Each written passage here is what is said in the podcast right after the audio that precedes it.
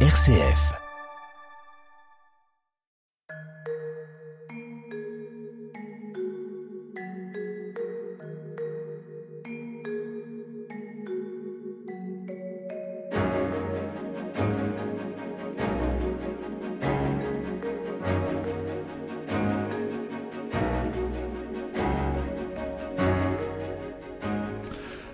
Tous, au micro Frédéric Mounier. Comme chaque semaine, je vous accompagne tout au long de cette conversation consacrée aux nouvelles questions éthiques. Nous sommes en partenariat avec le Centre Sèvres, les facultés jésuites de Paris et son département d'éthique biomédicale. Avec nos invités aujourd'hui, nous allons réfléchir sur les nouvelles manières de mettre au monde, d'enfanter. Quel sens cela a-t-il aujourd'hui de devenir mère? Quels sont les enjeux de cette expérience? En quoi les femmes et les hommes en sont-ils transformés et transformés de façon très profondément différente de ce que nous avons pu observer autrefois. Avec nous pour en débattre, Clarisse Picard, bonjour. Bonjour. Merci beaucoup d'être avec nous. Vous êtes philosophe, vous enseignez aux facultés jésuites de Paris. Vos recherches portent sur les philosophies de l'enfantement et de la naissance et votre dernier livre s'intitule Philosophie de l'enfantement, 5 méditations. C'est publié au classique Garnier. Avec nous également Emmanuel Lucas, bonjour. Bonjour. Vous êtes journaliste au quotidien La Croix et vous avez publié récemment euh, une enquête passionnante, toujours disponible sur le site du quotidien, intitulée Quand l'époque bouscule la maternité. Et on va voir qu'effectivement, la maternité ou les maternités sont bien bousculées.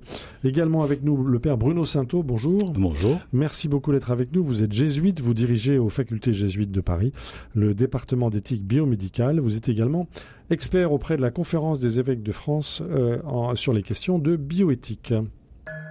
Où va la vie Frédéric Mounier. Où va la vie? D'où vient la vie? Comment arrive la vie dans nos vies? C'est le sujet de cette euh, conversation euh, avec nos invités aujourd'hui. Alors, il y a un point qui n'a pas été évoqué lors de notre première conversation la semaine dernière. On a beaucoup parlé des femmes, de leur solitude, de leur isolement, de leurs nouvelles inquiétudes, et on n'a pas parlé des papas, on n'a pas parlé des pères. Alors, dans votre enquête, Emmanuel Lucas, quelle place avez-vous observé? Quelle place reste-t-il? Puis-je poser la question Quelle place reste-t-il au père aujourd'hui dans la maternité? Euh, ben écoutez, elle est plus importante euh, en temps, en tout cas, euh, que ça fait quelques années, puisque le congé euh, paternité a été allongé, il fait à peu près un mois. Euh, et donc, du coup, euh, du coup les, les hommes ont plus le temps d'être autour de leur nourrisson. Faut-il encore qu'ils sachent exactement comment s'y prendre et ce qu'on Voilà. attend d'eux? Que faire de ce temps-là Voilà. De ce nouveau moi-là? Voilà. Et ça, c'est vrai qu'il y a peu de modèles. Cette Mhm. nouvelle génération-là Ben n'a oui, pas eu de forcément de modèles. On voilà. part de zéro. Donc, ce que constatent les médecins, les gens qui entourent euh, les jeunes couples, c'est que, bah, que les jeunes pères tâtonnent un peu. Ça dépend. Ça dépend beaucoup. Il y en a certains qui sont hyper investis, peut-être parfois à la limite trop, s'épuisant, à vouloir euh, euh, À pallier, vouloir faire euh, une bonne mère, à peut-être vouloir faire une bonne mère d'une certaine façon. Oui. D'autres, au contraire, euh, passent leur temps un peu avec les copains ou devant la télé parce qu'ils ne trouvent pas leur place, en fait. Mhm. Donc, euh, donc peut-être qu'il aurait fallu, ou mais euh, ça va sans doute se faire au fil du temps, euh, une pratique, des modèles vont, vont éclore, des modèles un peu positifs, euh, parce que même dans le cinéma, etc., il n'y a pas de modèle, donc euh, ça va sans doute éclore au, au fil, au fil du temps. Et euh, beaucoup demandent, beaucoup, enfin certains médecins demanderaient que des cours de préparation euh, à, la, à la paternité aient, le, lieu. Comme Mhm. finalement il y en a pour la préparation à l'accouchement, les, pères ne sont jamais entendus ou jamais, euh, ou sauf C'est-à-dire qu'on leur demande de participer aux séances d'initiation à la sophrologie, par exemple. c'est ça, mais, c'est- c'est euh, pointu. je ne sais pas ce qu'ils peuvent en faire après, une fois que l'enfant est là. Alors il y a certains endroits, par exemple l'hôpital de Versailles, il y a ça, il y a des, con- des- il y a des préparations pour les pères, Mhm. euh, des groupes de parole de pères, etc. Mais c'est vrai que ce serait bien que ce soit sans doute à, à développer ce genre de choses un peu partout. Clarisse Picard, est-ce que vous observez ce, ce désarroi, peut-être ce- ces interrogations qui sont celles des pères aujourd'hui Ce, ce que j'observe, c'est que finalement le fait que le, les, les femmes réinvestissent, se réapproprient leur maternité aujourd'hui, Mhm. finalement peut-être plus que leur mère précédemment, et qu'également les, les pensées féministes sont, sont maintenant euh, commencent de plus en plus effectivement à s'intéresser aux expériences intimes et notamment à l'enfantement. Je, je- moi, j'observe que ça, ça induit un, un changement également chez les hommes, qui du coup un petit peu par en réponse, en, en, cohérence avec cette nouvel investissement des femmes, cette nouvelle réappropriation des femmes de leurs enfantements, du coup, leurs compagnons et, et, et les pères finalement, et leurs époux et les pères également sont invités petit à petit, bah, s'interrogent également sur leur rôle et s'investissent également de plus en plus. Et tout de même, on voit, on voit de plus en plus de pères, de ces nouveaux pères très investis euh, dans, dans, dans leur paternité. Et ça, je crois qu'il y a une nouvelle figure de père qui est en train d'émerger et que c'est très heureux. Voilà, et qu'il faut l'observer parce qu'on ne sait pas encore bien selon quelle modalité elle va se construire. Voilà. Parce qu'on peut voir à quel point euh, les jeunes pères primipares, eux aussi, peuvent être euh, en situation de désarroi face à la dépression postpartum qui est absolument euh, ordinaire chez une mère, mais qui peut susciter des, une inquiétude chez l'homme. Tout à fait, tout à fait. Ça, c'est une expérience bien réelle et qui, d'ailleurs, à mon avis, n'est pas nouvelle. Euh, donc voilà, c'est effectivement une nouvelle génération qui a à apprendre son, son, son nouveau rôle, puisqu'on leur donne une nouvelle place, donc euh, qu'ils ont désormais à, Alors, vous apprendre et à inventer. Mais vous évoquiez les pensées féministes tout à l'heure. On va en parler un peu, un peu profondément, mais les pensées féministes ne font pas en sorte de donner toute leur place au père, quand même, aujourd'hui.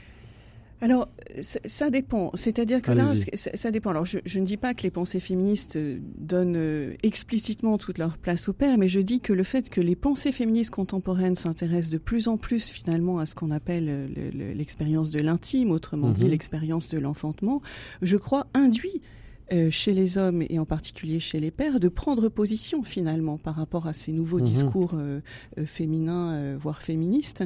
donc je ne suis pas tout à fait désespérée qu'ils prennent leur place, qu'ils arrivent à inventer leur place, qui est une nouvelle place, qui n'est pas celle de leur père que leur père avait dans, dans l'enfantement. Et donc voilà, moi j'ai confiance en cette nouvelle génération. On n'est pas dans la répétition, ni pour la mère, ni pour le père. Non. Dans les deux cas, il s'agit d'inventer, ce qui suppose des ressources. Oui, importantes, des ressources soit personnelles, soit extérieures importantes pour se nourrir. Alors sans doute, sans doute, mais d'où le, tout ce dont vous témoignez dans, dans votre euh, reportage, donc qui je crois est très intéressant, c'est là, ce qu'évoquait euh, Bruno Santo la semaine dernière, c'est toute la place effectivement des amitiés, euh, des, des réseaux sociaux, voilà finalement d'une information qui se passe de manière transversale, générationnelle. Alors, euh, dans, ce, dans ce phénomène qu'on est en train d'essayer de, cerner autour des nouvelles façons de, de donner la vie, il y a quand même une toile de fond générale qui a été étudiée par un certain nombre de, euh, de philosophes, d'observateurs.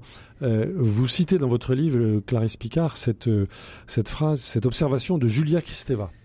Euh, qui nous explique la sécularisation est la seule civilisation qui n'a pas de discours sur la maternité. Autrement dit, les civilisations dont nous venons ont un discours sur la maternité qu'on peut contester, qu'on peut mettre en cause, etc. Mais aujourd'hui, nos civilisations sécularisées, mmh. c'est-à-dire euh, sorties de la transcendance ou peut-être sorties des religions, eh bien, euh, elles n'ont pas de discours sur la maternité. Est-ce que vous confirmez cette hypothèse, Clarisse Picard?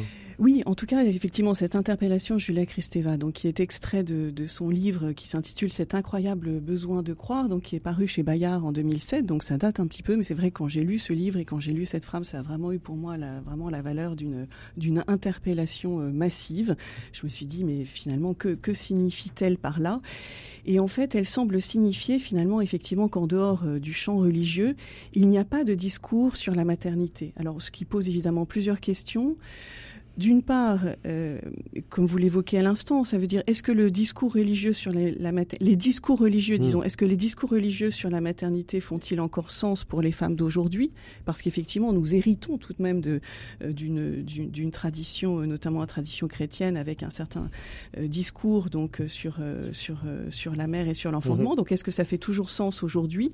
Et puis, d'autre part, manque-t-on vraiment d'un discours sur la maternité, alors que effectivement les connaissances donc sur la maternité et leur diffusion dans la société n'ont jamais été aussi importantes comme nous, nous le disons depuis le début. Sont-elles profondes, réelles et sérieuses? Justement, alors si on veut approfondir un petit peu la, la réflexion, on s'aperçoit que effectivement nous ne, nous ne manquons certes pas de discours spécialisés sur l'enfantement. Euh, N'est-ce pas? Effectivement, nous avons pléthore de connaissances en médecine, euh, euh, donc euh, du, du, côté de la médecine, du côté de l'économie, du côté des droits, etc. En revanche, euh, euh, ce que j'ai observé, donc c'était vraiment au tout début de mes, recherches en philosophie, c'est qu'au fond, les femmes euh, d'aujourd'hui manquent de repères pour penser le sens de l'enfantement, le sens de leur expérience pour elles. Mhm. Et effectivement, je, je, je, je, le, je le dis dans une perspective féministe.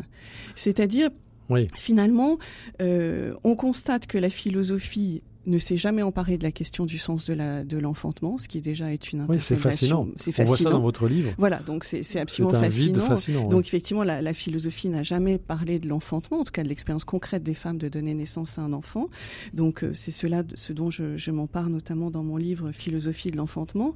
Et les, les pensées féministes, jusqu'à très récemment, en fait, n'avaient pas osé s'y aventurer puisque l'enfantement était associé à cette expérience où les femmes, par définition, donc étaient subordonnées. Donc c'était une aliénation. Donc l'enfantement, jusqu'à jusqu'à très récemment, effectivement, était vécu sur le mode de l'asservissement euh, des femmes euh, à, la, la, Il, fallait s'en émanciper. Et il fallait s'en émanciper. L'éviter ou s'en émanciper. Il fallait s'en émanciper, effectivement, par le libre choix ou par le refus, si bien que l'enfantement, au fond, n'a jamais pu être pensé pour elle-même, enfin pour pour euh, et c'est ce que vous proposez précisément. Voilà. Alors c'est effectivement tout l'enjeu de mon livre Philosophie de l'enfantement, c'est que euh, j'essaye en réalité devant à la fois ce vide de réflexion philosophique mhm. sur la question et puis euh, il a tout de même depuis une dizaine d'années les féministes commencent à s'intéresser à la question, mais c'est encore nouveau. Et en réalité, je, je, je, dans la perspective, effectivement, on aura le temps d'en parler de la fin possible de l'enfantement. J'essaye de mener une réflexion philosophique sur le sens anthropologique de l'enfantement, c'est-à-dire est-ce qu'on peut effectivement euh, penser l'enfantement comme une expérience euh, anthropologique majeure pour notre civilisation. C'est ça votre hypothèse? C'est mon hypothèse et euh, qui puisse être émancipatrice pour les femmes. Et ça, c'est votre hypothèse également. Et c'est également mon hypothèse. C'est-à-dire qu'en fait, je, je, pense que donc les féministes des années 60-70 ont vraiment mis en valeur le fait que le phénomène de la domination des femmes par les hommes trouvait finalement son fondement dans l'expérience de l'enfantement. Voilà. C'était le signe ultime du patriarcat. C'était le signe ultime du patriarcat. Les femmes étaient soumises à la mhm. reproduction finalement de, de l'espèce. Elles n'avaient pas le choix. Elles n'avaient pas le choix. C'était ainsi, les choses allaient de soi, donc on ne les interrogeait pas, donc on ne les pensait pas. Et euh, malgré donc l'importance de leurs travaux et euh, l'émancipation des femmes tout de même qui, qui se déploie euh, de, depuis cette période-là, mon hypothèse, c'est qu'on n'en est tout de même pas encore sorti. Mhm. Et donc c'est pour ça que je propose dans ce livre de revenir à l'endroit même, effectivement, de cet traditionnel assujettissement des femmes dans la reproduction, et d'essayer de voir si on ne peut pas penser cette expérience du point de vue des femmes et voir si, à cet endroit même, elles n'auraient pas la capacité de trouver des leviers d'émancipation, à la fois personnels, mais aussi collectifs. Alors, par exemple Alors, euh, par exemple, euh, Très concrètement, donc on l'a on l'a évoqué lors de notre première émission la semaine dernière, ce qui est assez frappant, c'est qu'une femme euh, finalement qui est donc enceinte et qui accouche est dans un état de très grande fragilité mhm. émotionnelle et affective, euh, et euh, si bien que en réalité elle vit un moment tout à fait particulier et unique dans, dans la vie des êtres humains, c'est qu'elle est finalement remise en contact avec ce, ce tréfonds de notre humanité finalement à la fois primitif et archaïque. Elle est reconnectée à, à, à finalement ce qu'il y a de plus euh, sensoriel, de plus affectif dans, dans, dans nos émotions, et, et cela opère. Euh, à la fois, c'est ce qui la rend disponible et ce qui la rend attentive aux besoins de son enfant, mais ce qui à la fois opère chez elle une profonde transformation psychologique. Donc ça peut être à la fois une ouverture et une panique. Alors ça peut être une panique dont on en a beaucoup parlé la semaine dernière, mais c'est également, là, à mon avis, à cet endroit-ci que peut s'opérer des transformations profondes de la personnalité, de nos manières de penser et de vivre. D'abord pour elle son expérience avec son enfant, mais aussi avec son compagnon ou son époux. Et je pense que cette expérience fondamentale, effectivement, potentiellement, induit des changements relationnels euh, dans, dans, la société. Et c'est pour cela que je, je, je pense que repenser l'enfantement dans une perspective féministe, c'est non seulement le penser pour les femmes au service de leur émancipation, mais également au service de la société, parce que mhm. je pense que les femmes Ça peut faire du détiennent là des clés pour euh, transformer effectivement les relations humaines, notamment entre les hommes et les femmes, en faveur effectivement d'un meilleur respect, euh, d'un meilleur respect mutuel, un meilleur équilibre, d'un meilleur équilibre, d'un nouvel équilibre et probablement de relations sociales, je pense, beaucoup plus pacifiées. Et donc je trouve ça intéressant là où on avait peut-être voulu détourner le regard, d'aller y mhm. voir de plus près. Et si quelque chose de là, ne peut pas se passer, voilà. Et si, et si, là quelque chose de, fondamental ne peut pas, c'est un moment de crise au sens de reconfiguration possible des relations avec soi-même et avec les autres. Voilà. Et avec euh, l'homme en particulier. Voilà, je, je crois qu'il s'agit de ça. Alors, euh, Bruno Sainteau, je me tourne vers vous parce que euh, Clarisse Picard a évoqué tout à l'heure cette désaffection en quelque sorte des discours religieux euh, sur la maternité. On se souvient des débats sur l'encyclique Humanité, sur le libre choix de la conception, etc. Et Clarisse Picard nous a bien montré que le fait que les femmes aient aujourd'hui la libre disposition de leur corps et puissent faire le libre choix de la conception, ça a complètement révolutionné le système. Alors, euh, jusqu'à quel point peut-on dire que les discours religieux sont discrédités, euh, Bruno Sainteau, ou bien peut-on imaginer qu'aujourd'hui, des religions, et en particulier le christianisme, puissent construire à nouveau frais des nouveaux discours sur la maternité? Euh, le christianisme, il, hérite d'une longue histoire, comme vous l'avez rappelé, qui est polémique, qui est mhm. difficile. L'encyclique Humanité est un, véritable traumatisme parmi les, catholiques.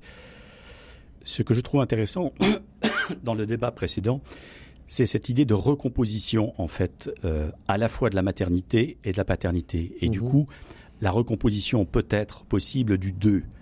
Le, le deux, le lien. D'abord le lien du couple et puis le lien à l'enfant. Je crois que nous héritons d'une longue histoire, comme c'était dénoncé par tous les féminismes, les différents âges du féminisme, euh, ou finalement qui ont réussi à repérer, à montrer qu'il y avait un lien de domination qui s'est joué autour de l'enfant, comme le disait Françoise Héritier, mhm. pour bien montrer qu'il y avait à la fois un privilège des femmes qui était absolument exorbitant, comme elle le disait, ce privilège incroyable d'enfanter à la fois des mâles, des femelles, qui, faisait, peur. et que les hommes, c'est du moins une des explications qu'elle avance, auraient voulu s'emparer ou réguler ce pouvoir exorbitant des femmes d'enfanter, d'où finalement une tentative de contrôle de ce pouvoir absolument incroyable. D'où le patriarcat. Et voilà. Bon, c'est une hypothèse qu'elle mhm. formule, mais que je trouve absolument pertinente. En tout cas, c'est une histoire de pouvoir. Et je pense que la recomposition que vient de décrire Clarisse autour du rapport à l'enfant, d'oser finalement un féminisme qui prenne en compte le rapport à l'enfant, qui valorise à la fois la maternité, sans l'idéaliser, comme nous avons mhm. dit la première fois, c'était important, qui la valorise sans l'idéaliser, avec cette expérience nouvelle du corps, de l'intime, qui a été très bien décrite, je crois que ça peut être aussi un lieu de recomposition de ce que nous entendons par paternité. Il y a une crise de la paternité, en tout cas, il y a une crise chez beaucoup d'hommes, notamment dans l'Église catholique. Finalement, on nous enlève plein de choses. Qu'est-ce que nous avons nous? Qu'est-ce que c'est qu'être un homme aujourd'hui? Qu'est-ce que c'est qu'être un, alors un père Mais qu'est-ce que c'est qu'être un homme aujourd'hui? Mhm. C'est très compliqué pour beaucoup de gens. C'est-à-dire que la crise ou la reconfiguration des rôles attribués pendant des siècles aux hommes et aux femmes, qui me semble une bonne chose, mais elle ouvre un champ un champ de possible, vertigineux. mais, qui est un champ de possible et qui est vertigineux, mhm. et en même temps qui est un champ de liberté, mais un champ à reconfigurer en disant on ne va pas faire comme avant, mais on va pouvoir redécouvrir autrement à la fois le rapport à l'enfant et peut-être aussi le rapport à deux, c'est-à-dire le, rapport, le, rapport du le couple. Rapport du couple. mon hypothèse, ce serait que ça reconfigure le lien, et là le christianisme a des choses à dire sur le lien, mhm. puisque le christianisme, c'est quand même euh, cette originalité profonde de ne pas définir le lien à partir de l'enfant. Ce n'est pas l'enfant qui fait le lien. C'est l'alliance entre les conjoints. ce n'est pas l'enfant qui fait le couple, contrairement à ce qu'on pourrait croire aujourd'hui. Et ça, c'est, je pense, c'est une nouveauté absolument euh, pertinente, fondamentale, que nous rappelons dans les préparations au mariage. Ce n'est pas l'enfant qui fait le lien du couple, parce que si c'est l'enfant qui fait le lien du couple, bah, il faudrait avoir des enfants avant, comme on a fait dans certaines ethnies, n'est-ce pas Ça lui fait un poids bien lourd pour ce pauvre enfant. Et puis ce pauvre enfant, une fois qu'il part, il met en crise ses propres parents, n'est-ce pas? Donc la, la, question de valoriser l'alliance euh, des conjoints d'abord et que l'enfant vienne dans l'alliance des conjoints ou ne vienne pas, parce qu'on parle beaucoup de maternité, mais il y a beaucoup de souffrance aussi de ne pas avoir d'enfant. Euh, nous organisons des sessions pour les couples en mhm. espérance d'enfant, ce qui est une, une, très très grande mhm. souffrance à accompagner aussi. Donc je pense que le christianisme est pertinent là aussi. C'est-à-dire qu'il a valorisé, comme nous célébrons à Noël, finalement tout, tout le monde est ébahi par cet enfant. Euh, on voit dans, dans les familles cet enfant qui vient, sorte de lieu de cristallisation de, la vie qui va continuer, notre propre vie qui va continuer. Mhm. Et en même temps, ce n'est pas cet enfant-là qui va faire le lien. C'est le don de l'enfant, mais qui n'est pas à nous, qui est pour nous. Euh, le, voilà, le petit mhm. enfant dans la crèche, il est pour nous, mais c'est pas lui qui, comment dire, dans, dans le couple, c'est pas lui qui va assurer le lien.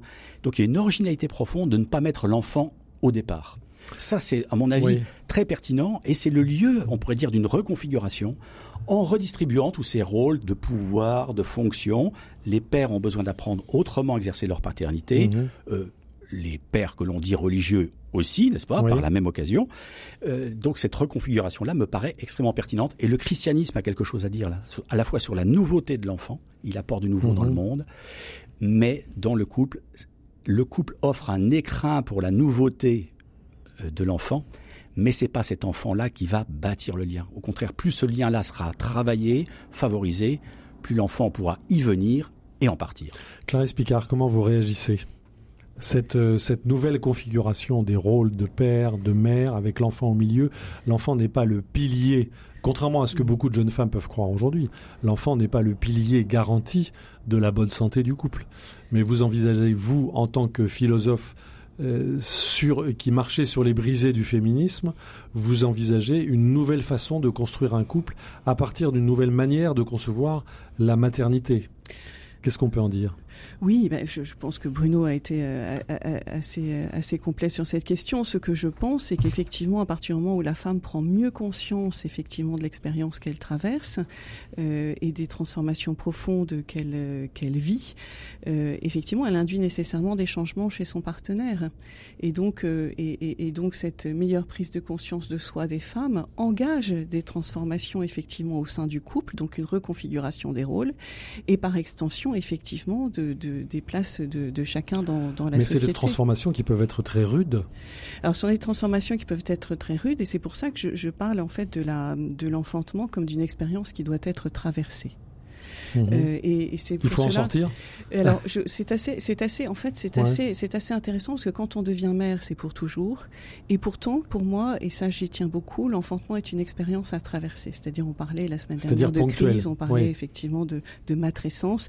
Donc, c'est une expérience à traverser. C'est pour cela, d'ailleurs, que euh, vous l'aviez relevé. Je, du coup, je définis l'enfantement pas euh, comme euh, pas dans le seul moment finalement de l'accouchement. Pour, pour moi, l'enfantement, c'est tout le temps qui va euh, de la conception de l'enfant euh, jusqu'aux années euh, d'apprentissage de, du langage par l'enfant. Mhm. Donc, ce qui correspond finalement quand je... je les, les quatre premières années. Alors, les, voire même les deux premières années. En fait, ça correspond à ce qu'on appelle les mille premiers jours. Mhm. Donc, vous avez entendu parler de, de cette commission mhm. donc d'enquête qui avait été demandée par le, le, gouvernement en 2020 et élaborée par un, comité d'experts donc présidé par Boris Cyrulnik, n'est-ce pas?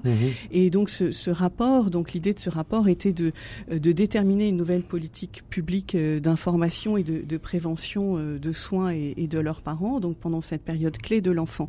Et, en réalité, donc dans philosophie de l'enfantement, je reprends finalement cette définition de l'enfantement, de la conception euh, à l'acquisition du langage par l'enfant, donc finalement les, les mille premiers jours, et je décris l'aventure philosophique de l'enfantement, donc de ces mille premiers jours, mais cette fois-ci du point de vue de, la mère qui donne naissance. Et, en fait, je crois, euh, j'ai choisi de décrire et de penser ce temps long de l'enfantement euh, parce que effectivement, il s'agit pour la femme d'un itinéraire. On pourrait quasiment parler d'un itinéraire initiatique, euh, d'une aventure transformatrice, mhm. euh, effectivement, euh, donc à la fois pour elle et pour son entourage. Mais et, permettez-moi du coup également d'ouvrir le champ de, de, de mhm. nos réflexions, c'est que je choisis finalement de décrire cette temporalité de l'enfantement, car finalement tout, tout mon travail donc consiste, vous, vous l'avez perçu, donc à, à faire apparaître le sens anthropologique de l'enfantement, mais aussi à montrer en quoi est-ce que l'enfantement est potentiellement une expérience paradigmatique qui peut nous permettre de repenser finalement une éthique générative, c'est-à-dire une éthique de nos relations familiales mais aussi mmh. social et politique, donc sur un mode génératif, c'est-à-dire sur un du point de vue finalement de leur fécondité sociale et politique. Donc c'est une reconfiguration globale pour laquelle vous plaidez. Donc effectivement. C'est très exigeant. Alors ah. c'est très exigeant, c'est-à-dire que c'est une recherche philosophique. Donc si vous voulez, j'insuffle un voilà, peut-être un commencement, je ne sais pas, mais voilà, c'est une mmh. proposition que La je question, fais. c'est comment le mettre en œuvre aujourd'hui. Alors même que les femmes sont inquiètes, isolées, que les hommes sont en désarroi, qu'il n'y a pas de modèle, que la répétition ne fonctionne pas. Mais vous dites en gros, nous n'avons pas le choix. Il faut, il faut continuer à avancer. Euh, je ne sais pas si nous n'avons pas le choix, mais je, je, pense que nous sommes à un moment où ça devient possible. Oui. Ça devient mhm. possible pour la raison que finalement les femmes aujourd'hui, euh, je, je l'ai décrit également dans, dans, mon livre, sont parfaitement à l'aise dans cette société. Enfin, ce que je veux dire, c'est qu'elles, elles, euh, comment dire, elles ont acquis un niveau de maturité et de conscience de soi et de conscience de leur mhm. situation dans la société qui est encore patriarcale. Et à la fois par la maternité, effectivement, elles revivent quelque chose de ce fond archaïque qui peut être symboliquement donc associé à un matriarcat. Alors l'idée, c'est absolument pas de revenir à un matriarcat, ce mhm. qui serait une illusion et d'ailleurs probablement même tout à fait une erreur. Les hommes vous euh, remercient. Mais, mais en tout cas, voilà. Et, mais en tout cas, de trouver finalement sortir du patriarcat sans mhm. retomber dans le matriarcat, je crois que ce serait à peu près la proposition. Mhm. Euh, mais si vous voulez, le, le, le, le, je pense que nous sommes à un moment où ça devient possible parce que les, les femmes sont à ce, ce croisement-là aujourd'hui à ce croisement-là. Bruno Sainteau, un dernier mot. On arrive bientôt au terme de cette émission. Oui, il me semble que nous touchons avec la notion de matrescence, en tout cas cette forme initiatique euh, d'advenu à soi. Alors on advient à soi par l'autre qu'on met au monde qui vient de soi. C'est l'expérience des mères. Mais aussi cet autre-là, il vient euh, il vient en fait nous faire advenir à un autre. Alors cet autre, ça peut être le père. Mm-hmm. Donc moi j'insiste beaucoup aussi sur la relation finalement euh, du couple quand même, parce que je me rends compte euh, que les nouvelles tendances techniques, c'est aussi la possibilité d'avoir un enfant euh, tout seul. oui, tout seul. Bon, par la médiation de la technique, mhm. dirons-nous, mais sans que l'autre soit un vis-à-vis et sans qu'il ait une place en fait dans sa propre vie, même une place en creux, si vous voulez. Vous voyez. Mhm. Alors moi, je suis très sensible à ça. Et ce que vient de dire Clarisse, euh, cette recomposition, elle se ferait justement par une advenue à soi. C'est le sujet qui demande d'éclore à ce qu'il est, à son intimité, à ses capacités. Et en même temps, c'est un chemin initiatique parce que en faisant venir l'autre, cet enfant au monde, on advient aussi à soi-même euh, par l'autre, qui est l'enfant, mais par l'autre aussi, qui est le, qui est le conjoint. Et, et, le tiers social aussi, que je n'oublie pas. Donc là, il y a une ouverture, je pense, une manière de repenser le tissu social. J'entends d'ici nos auditeurs qui sont peut-être saisis de vertige à l'idée d'emprunter ce chemin initiatique, mais on ne peut que les inciter à vous suivre. Un grand merci à vous. La semaine prochaine, nous allons aborder un sujet encore plus radical, c'est la toute-puissance procréative et le fait que, euh, vous l'apprendrez la semaine prochaine, eh bien, l'effacement définitif du corps des femmes euh, va pouvoir, euh, on pourra faire des enfants sans passer par le corps de la femme. Je vous sens déjà intrigué. Je vous donne rendez-vous pour la semaine prochaine. En attendant, un grand merci à Clarisse Picard. Je rappelle le titre de votre livre, Philosophie de l'enfantement, cinq méditations classiques Garnier. Emmanuel Lucas nous a apporté son témoignage et les journalistes au quotidien La Croix. Son enquête s'intitule Quand l'enquête quand l'époque bouscule la maternité. Et donc c'est disponible sur le site de la Croix. Un grand merci pour sa contribution également au père Bruno Sainteau, jésuite, directeur du département d'éthique biomédicale des facultés jésuites de Paris.